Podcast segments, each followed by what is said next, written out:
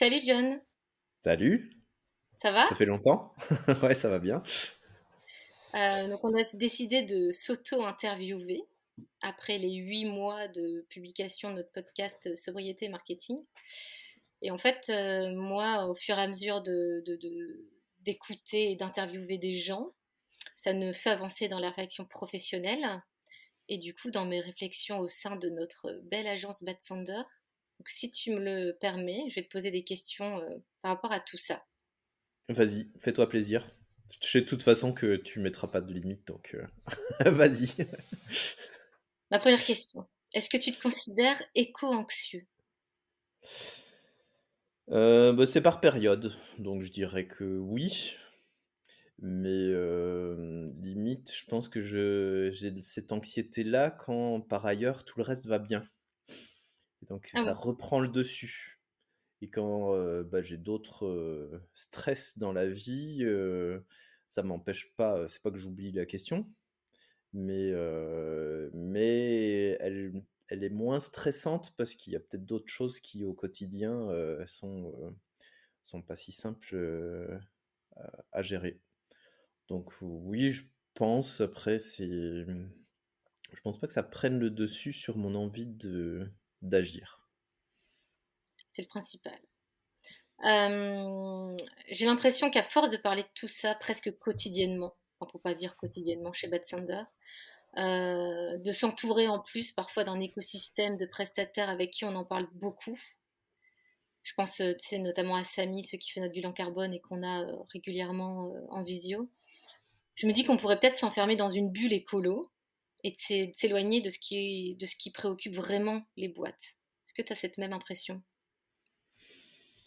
Bah, je pense effectivement, et, et c'est marrant parce que je me faisais la réflexion l'autre jour en regardant mon, mon fil d'actu LinkedIn Mm, qui, euh, au fil des mois, est en train de se transformer parce que mm, forcément, je, j'interagis plus avec certains et moins avec euh, d'autres. Et forcément, il y a les, beaux algorithmes de ces plateformes euh, font que euh, bah, je suis petit à petit plus exposé à des informations. Alors je sais qu'il y a un, principe en psychologie ou je sais pas quoi qui, euh, qui théorise ça, mais clairement, je, sens que mes convictions sont renforcées progressivement parce que je les ai et parce que du coup, mon oreille est plus attentive à ceux qui les ont. Et, et c'est clair que c'est un, c'est un vrai sujet, c'est que est-ce que euh, on discute pas de ces sujets en vase clos? mm. Est-ce que euh, on s'interpelle pas les uns les autres euh, sur, sur ces sujets-là au quotidien? Et du coup, est-ce qu'on arrive vraiment à toucher des personnes qui sont soit légèrement à la marge de ces réflexions-là, qui les ont commencées mais qui ont peut-être pas encore été très très loin?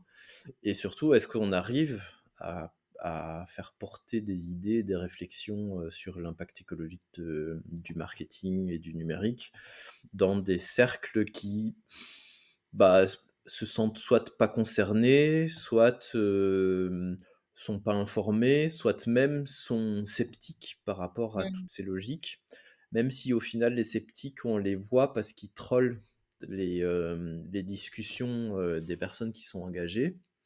Donc les trolls, il y en a toujours partout et, euh, et, c'est malheureusement pas ceux dans les sceptiques avec qui il est plus intéressant de, discuter et d'échanger. Donc oui, je pense que je, je croise plus de personnes qui pensent que moi et qu'il faut y faire attention, il faut rester audible, Mm. même quand on est mi- militant. Mais tu, tu penses que ça se bouge vraiment, y compris dans notre secteur d'activité? Bah, moi, je, je trouve qu'on reçoit quand même régulièrement des témoignages de personnes qui nous remercient pour ce qu'on fait Mm. et pour le- la voix qu'on porte. Donc, euh, je pense que oui, c'est intéressant. Et puis, euh, même si je sais qu'on n'a pas toujours été d'accord sur le sujet, moi, je vois quand même un effet bénéfique sur les stratégies RSE des entreprises. Pas forcément parce que ça hum, crée un vrai élan vers une transition écologique, mais parce qu'au moins, ça permet à, hum, à certains salariés euh, et certains collaborateurs dans les boîtes de se dire, OK, bah, ma boîte, même si sa stratégie RSE, c'est peut-être parce qu'elle est un peu obligée. ben, ça me légitime dans le fait que je peux mettre en application des principes que mmh. j'avais déjà en tête avant et que j'osais peut-être pas dire tout haut. alors, on en reparlera peut-être après, mais sur les questions, par exemple, d'éco-conception, ben, on est un peu plus sollicité. Moi, je suis un peu plus bas dans la, dans la chaîne de, vente de, de Batsender. Donc, c'est moi qui réceptionne les, demandes brutes de décoffrage de, nos prospects, les demandes de contact, etc. Et il y a plus qu'avant des personnes qui viennent spontanément dire Et d'ailleurs, bah, les questions d'éco-conception, ça peut être intéressant pour nous. on a sorti une méthodologie de bilan carbone des stratégies emailing bah, j'ai, avant même que ça sorte officiellement, eu quelques personnes qui m'ont dit Tiens, d'ailleurs, ça m'intéresserait de savoir quel est l'impact de notre stratégie au niveau écologique. Et donc, ouais, moi j'ai l'impression qu'il y a, il y a un mouvement, il est encore timide, mais il est moins timide qu'avant parce que de toute façon, publiquement, les grandes boîtes sont obligées de, de dire qu'elles font quelque chose. Alors, tu es le CEO de Bad Sander. Je t'embête en plus à chaque fois que ce titre je trouve assez pompeux pour ce que tu fais. Non, je rigole. En vrai, en vrai, c'est ce que je mets dans ma signature d'email et sur LinkedIn, mais euh, je ne suis jamais que président dans, la, dans les petits papiers. C'est vrai. Euh, mais n'empêche, qu'est-ce qui fait que tu ne te laisses pas embarquer par, euh, tu sais, trouver un max de revenus, faire un max de bénéfices? Qu'est-ce qui fait que tu ne souhaites pas prendre le temps de, de développer commercialement à fond Bad Sander Qu'est-ce qui fait que tu ne souhaites pas revendre pour te faire un max de thunes Qu'est-ce qui fait que tu te laisses pas embarquer de... dans le classique bah Alors pour, ceux qui ont écouté l'épisode précédent où c'est moi qui t'interview, euh, moi j'ai un peu le parcours inverse de toi par rapport à ça, c'est que j'ai été militant avant de travailler dans le marketing. Euh, sur des questions politiques, dans de l'associatif, etc. Et, clairement, moi, je considère que je suis arrivé à la tête d'une entreprise qui est de 12 collaborateurs par hasard. Je pense qu'il y a beaucoup d'entrepreneurs de, d'entrepreneurs qui disent ça. Je, je, le dis aussi et j'ai l'impression que c'est vrai. Et euh, au final, quand Batsender euh, avait une, réflexion un petit peu plus classique sur sa manière de faire de, l'activité économique, euh, de gagner sa vie, de payer des salaires. Ben, personnellement, j'étais moins satisfait de ce qu'on faisait qu'aujourd'hui où on s'est impliqué dans euh, dans des projets comme les dates d'expiration dans les emails, comme du contenu sur, sur des questions liées à, l'écologie, à l'éthique, etc. et donc, en fait, ça rejoint des choses que tu disais, c'est que j'ai pas l'impression que si on voulait croître et se faire racheter des centaines de milliers d'euros, voire des millions dans peu de temps, on aurait le temps de travailler sur ces valeurs et de, Bon, du coup, on a été coupé, donc on a fait un, petit cut dans le podcast, désolé. Du coup, j'ai été cassé dans mon propos, mais c'est pas grave, on va retrouver le fil euh, rapidement. Euh, du coup, ouais, on discutait des, euh, de la croissance, etc. Donc, clairement, moi, je suis plutôt dans une logique où on doit être rentable pour avoir une certaine sécurité d'esprit dans le fait qu'on va être capable de payer les salaires euh, à la fin de chaque mois.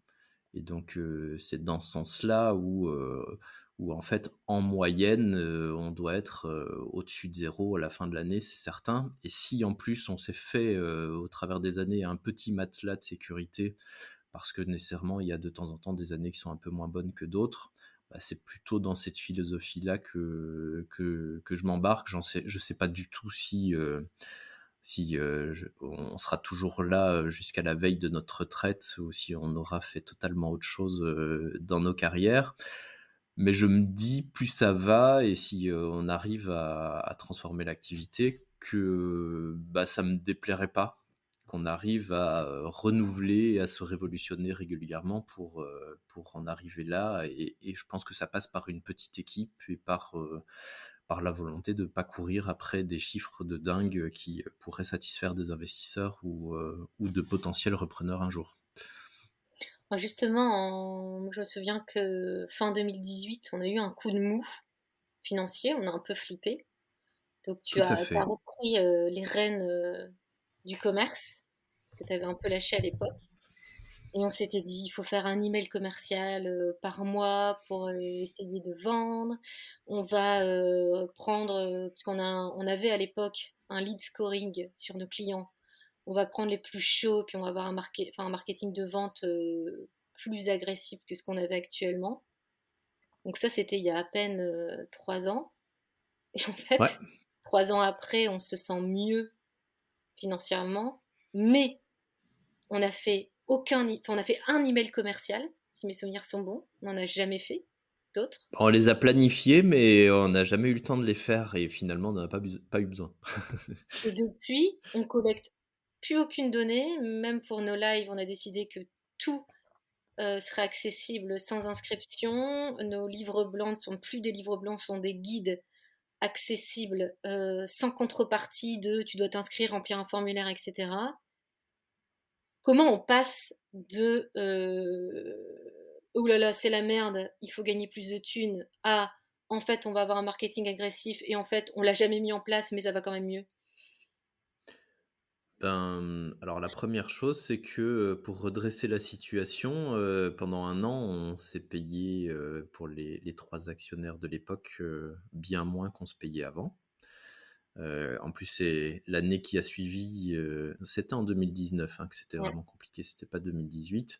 L'année d'après, c'était l'année Covid. Et donc en fait, on a eu ce paradoxe économique que on a décru bizarre de dire ça comme ça. Notre chiffre d'affaires a largement baissé. On, mais par contre, euh, on a retrouvé de la rentabilité qui nous a assuré l'année d'après bah, qu'on était remis sur de bons rails. Ça, c'est pour la partie purement économique.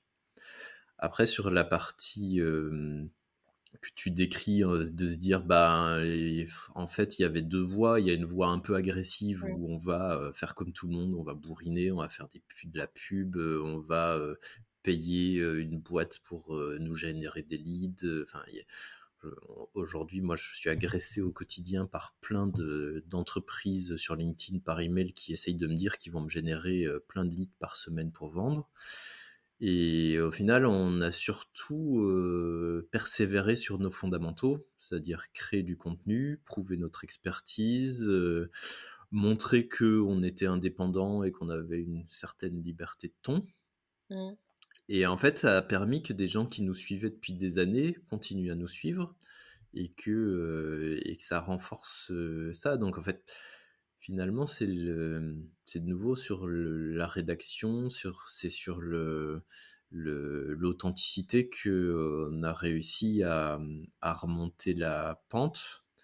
Mais t'as pas l'impression que la phase de vente que tu as repris, donc avec ton ta personnalité, toi qui donne des conseils gratuitement avant de vendre parfois, est-ce que tu penses pas que c'est ça donc ta façon de vendre, l'authenticité, tu vois ce que je veux dire, qui a permis de, de, de, de, de donner une confiance aux gens. Et que du coup, les gens. Bah, peut, peut-être, pas plus tard qu'hier, j'ai dit à un prospect lors de la première réunion que franchement, je pense qu'il serait mieux servi par un freelance que par une agence où les intervenants allaient être plus différent en fonction de la discipline et que je sentais qu'il avait plutôt besoin d'avoir un interlocuteur unique qui soit capable de faire un peu de tout. Alors, pas que chez soit, les gens soient pas capables de faire un peu de tout, mais on, est quand même ultra spécialisé. Alors, déjà sur le sujet de l'emailing, et puis encore à l'intérieur sur les différentes disciplines qui, qui constituent ce sujet-là. Donc, je je sais pas si c'est moi parce que ce serait un, un peu pompeux. Après, c'est un peu paradoxal parce que c'est pas ce que je préfère faire dans la vie, de faire des présentations commerciales et des devis. Mais après, j'ai quand même cet avantage, c'est d'avoir fait un peu de tout dans ce métier et d'être capable de discuter de tout, là où un commercial pur et dur, même s'il a des bonnes bases en marketing, bah, va pas forcément être capable de dire bah en fait vous n'avez pas besoin de nous ou en fait ah ben vous devriez changer une virgule dans votre enregistrement DNS et tout va fonctionner mieux. Vous n'avez pas forcément besoin qu'on vous fasse une, une, journée de prestation pour si peu. Ouais, peut-être mmh. que, peut que ça aide. Et c'est vrai que parfois, j'ai eu des échanges avec des gens qui sont revenus un an plus tard en disant Ah, bah, j'avais bien aimé l'échange, et là, maintenant, par contre, on est prêt à faire des trucs un petit peu plus ambitieux. Je sais pas, peut-être. Mais je pense que le contenu, quand même, c'est important. Hein. bien qualifié, c'est les contacts qui viennent jusqu'à remplir un petit formulaire pour demander de la prestation. Bah, c'est quand même le nerf, le nerf de la guerre. c'est qu'ils ont été convaincus par ce qu'ils ont trouvé sur notre blog, sur les pages de services, etc. Ouais, donc ce qu'on appelle l'inbound marketing. Quoi. Tout à fait. À, force d'interviewer, d'écouter les podcasts qu'on publie, est-ce que ça t'a... En fait, depuis qu'on assume ce côté écolo qu'on ne laissait pas transparaître avant, est-ce que tu as, qu'est-ce que tu as changé dans ton discours de vente et dans les prestations que Bad Sander propose? Et comment tu aimerais bien faire évoluer les choses si on assumait soit à 150% ou si on avait d'autres compétences?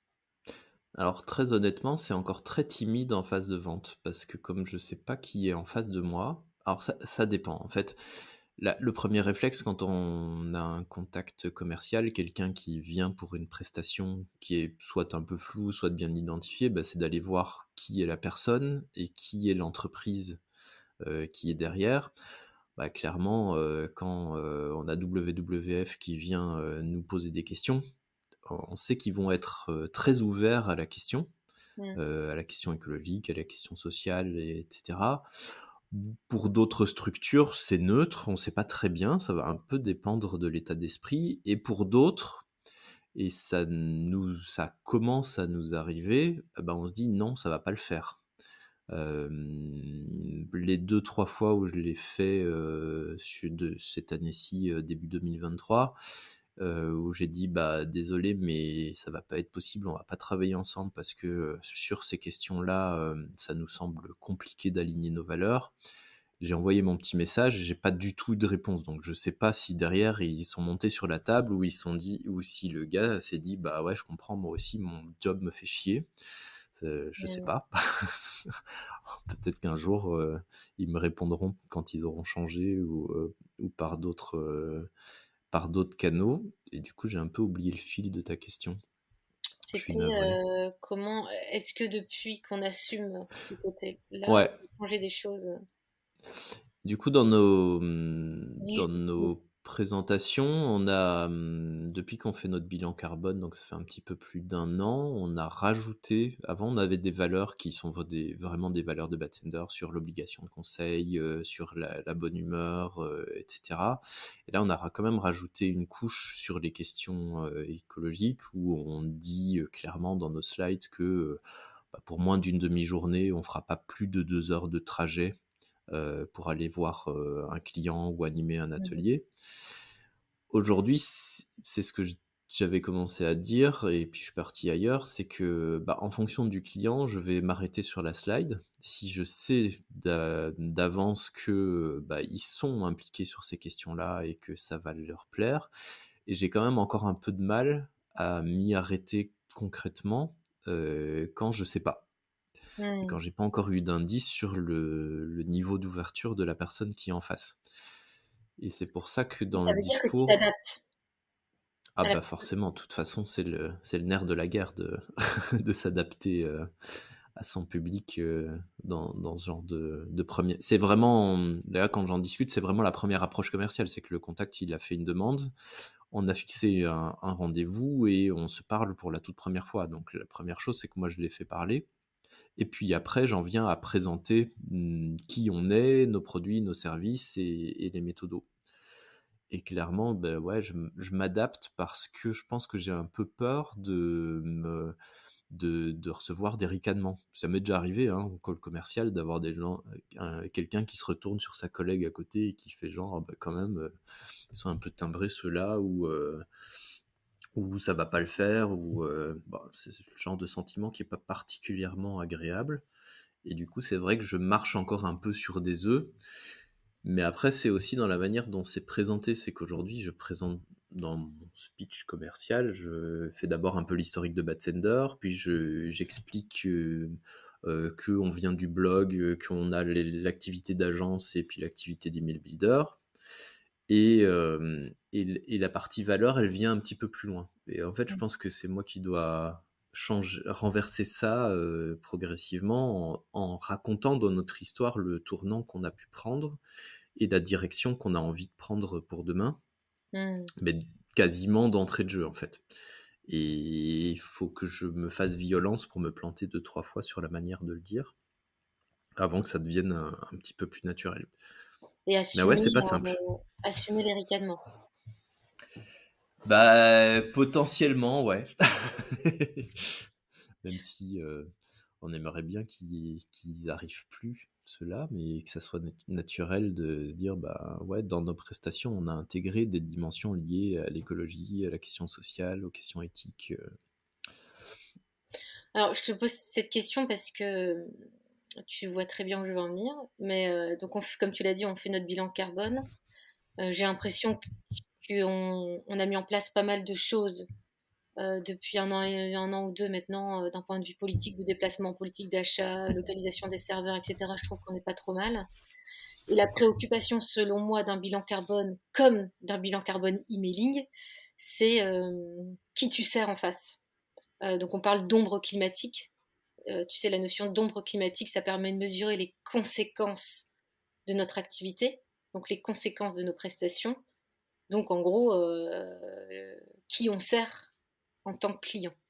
Donc ça voudrait dire que si on veut faire baisser notre bilan carbone, déjà il faudrait calculer cette ombre climatique, qui n'est pas évident mais qui est calculable. Euh, mais ça veut dire à terme que pour baisser ça, il faudrait qu'on sélectionne nos clients. Donc comme tu l'as dit, euh, commence à se permettre euh, de, dire à, de sélectionner, enfin de dire à des clients ça va être compliqué euh, de travailler avec vous. Plus que ça va être compliqué, c'est ça va pas être possible. Il y a des cas, euh, des cas très très évidents pour nous aujourd'hui. Il y en a d'autres qui sont un petit peu moins. Mais comment on fait en tant que CEO et ou commercial pour se rendre compte déjà de l'impact de l'ombre climatique, enfin en gros du, client qu'on a en face de, qu'on a en face de nous, et comment on peut faire pour la minimiser tout en maintenant notre réseau et, et juste notre activité. Alors, je vais. Tu, tu, vas devoir peut-être me rappeler ta question dans 30 secondes parce qu'évidemment, je vais partir sur un autre terrain avant de, avant de commencer. Il y, a, il y, a, un sujet, moi, qui me tient à cœur c'est que dans la plupart des organisations, souvent, le but numéro un de l'organisation, c'est de maintenir l'organisation à flot, c'est de survivre. Et c'est quelque chose qui qui, qui parfois ben, fait un peu dériver l'entreprise ou ça peut être une association aussi sur des terrains qui sont, qui sont problématiques, c'est qu'elle elle va parfois être capable de se renier si rien que pour garantir sa survie. Et donc ça, c'est un point mmh. qui, est vachement important à avoir en tête. C'est et c'est aussi pour ça qu'on fait ce podcast. C'est est-ce que une agence qui fait du marketing, eh ben, a une place dans dans la société de demain, dans une société plus sobre, dans dans des objectifs de de transition écologique? Du coup, le, la première démarche qu'on a eue pour nous-mêmes, c'est de se former c'est de d'avoir une, une, idée de l'ampleur de notre impact direct. Alors quand je dis direct, après on va pas passer sur les méthodes de bilan carbone, mais avoir l'empreinte du fonctionnement de, de Batsender. Et je trouvais ça vraiment important, même si ça peut être frustrant par ailleurs, de travailler sur notre légitimité, La légitimité, c'est est-ce que nous, pour nous-mêmes, on fait le job correctement sur les, les, questions climatiques? Avant d'arriver sur bah, comment on fait pour que les services qu'on donne à nos clients soient bénéfiques pour la transition écologique et pour plein d'autres sujets? D'ailleurs, on, a un comité stratégique chez Batsender dont tu fais partie. On s'est reposé cette question il y a un peu plus de six mois sur comment on fait pour faire le tri dans nos clients en se disant, bah, effectivement, on a des clients qui ont un impact négatif sur, l'empreinte écologique, on a des clients qui sont relativement neutres et on voudrait surtout avoir des clients qui ont des impacts positifs. Bah, comment on fait pour définir des critères qui vont nous permettre de dire bah, celui-là on veut continuer à l'avoir, celui-là on veut pas continuer à l'avoir.